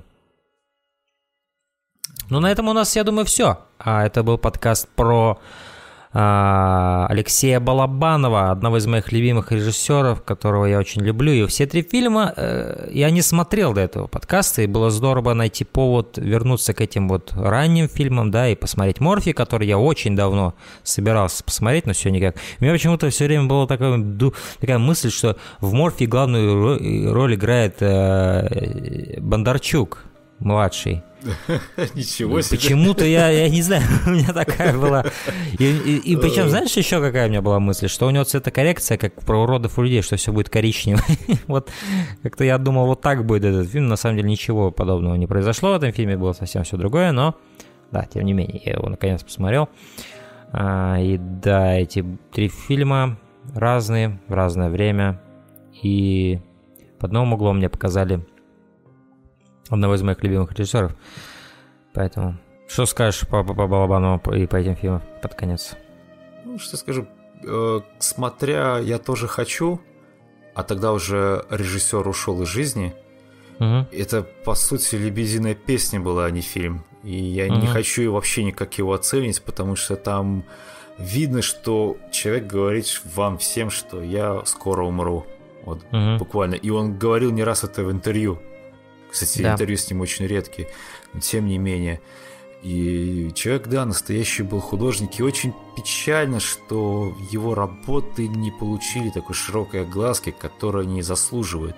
Но я уверен, что даже «Груз 200» а, переосмыслят, и не будет такого трендеца, который был, как только он вышел, потому что там такой скандал разгорелся, там его и на Кинотавр, а, да, российский фестиваль не хотели пускать, и чуть ли не продавали билеты специально на этот фильм в кинотеатре. Ну, это вот закрытость ума, э, вот э, мотивированная политикой, да, это вот самое отвратительное, что может быть в оценке искусства, да, взаимодействии с искусством. Вот когда блокируют пути фильму чисто за счет политики, за счет того, что не нравится, что было показано, закрывая глаза на то, как это было сделано, как мощно это кино влияет, да, а, на зрителя, какой энергией оно заряжено. А вот «Груз 200» — это один из самых энергич- энергетически заряженных фильмов, что я видел. И просто из-за того, что не понравилось, из-за того, что в разрез с тем, что принято говорить, да, что там дозволено закрывать пути, там, да, и как-то пытаться, не знаю, похоронить фильм, да, это ужасно. Такого никогда не должно происходить. А, Но Балабанов, он, несомненно, останется навсегда в памяти э, всех, кто смотрел его фильмы, и в, кинематографе в целом российском он будет явно одной из таких. Не, знаешь, э, фигур. Я, я вот еще хочу напоследок сказать э, фраза доктора из фильма от Морфий, когда вот она как нельзя кстати описывает то, что вообще сейчас все происходит с миром и происходило при таких всяких революциях и всяких бурноплесканиях человеческого разума. Он говорит, Мгм. что психушка сегодня самое спокойное место. Помнишь эту фразу? Вот мне она запала в душу. Так оно, наверное, и есть сегодня. А, Поэтому, да. Ну что же, а, это было замечательное обсуждение, замечательные фильмы.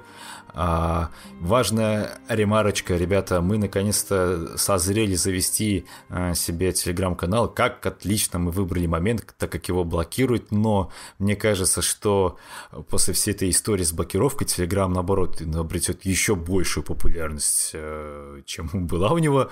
А, Мы завели там канал, где мы будем писать и, в принципе, пишем сейчас о кино, фотографии, все-все-все, что включает в себя искусство. Э, Может, будем выкладывать свои какие-то работы в дальнейшем. Короче, всякую херню мы туда будем выкладывать, писать об этом. Также у нас там и чат завелся неподалеку. Приходите, пообщаемся. А, Мы стараемся отвечать на все там какие-то комментарии. Пока нас, конечно, очень мало, но я думаю, общение наладится. И мы все с вами будем обсуждать кино, что есть наша цель и миссия, так сказать. Так что ссылки все будут там в описании, ищите. А на этом у нас, наверное, и все. Да, это все. Было здорово, было здорово вернуться к Алексею Балабанову, было здорово посмотреть его фильмы. А, И в следующих выпусках у нас пока нет конкретных планов, но Это будет А. сюрприз, мы не будем говорить. Э, что- Да, это будет что-то между артхаусом и трэшем, как всегда. А до тех пор, а до тех пор мы с вами прощаемся. Да, Всем пока. удачи.